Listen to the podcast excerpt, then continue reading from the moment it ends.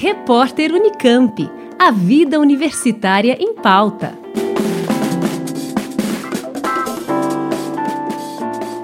O Instituto de Tecnologia em Imunobiológicos, o Biomanguinhos, da Fiocruz, foi selecionado pela Organização Mundial da Saúde como centro de desenvolvimento e produção na América Latina de vacinas que utilizam o RNA mensageiro. A escolha ocorreu devido aos avanços feitos pelo Instituto na pesquisa com a vacina contra a Covid-19, que utiliza a tecnologia RNA e que atualmente está em estágio pré-clínico de testes.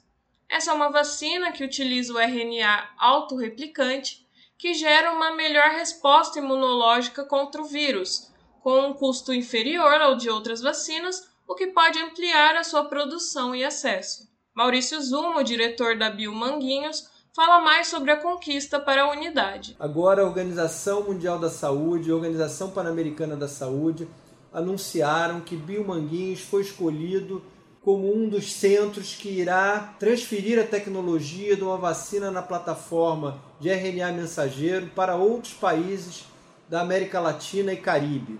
Essa é uma vacina que está sendo desenvolvido internamente aqui em Biomanguinhos e que contará com o apoio de especialistas indicados pela OMS e pela OPAS.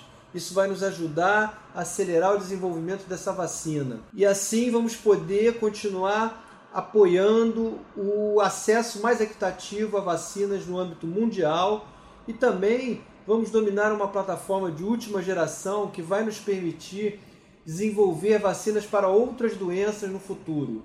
Com a escolha, a OMS coloca à disposição da Fiocruz especialistas com experiência no desenvolvimento de vacinas da mesma tecnologia. Espera-se também que sejam realizadas parcerias com outros institutos selecionados, como o Consórcio Sul-Africano e o Centro Argentino.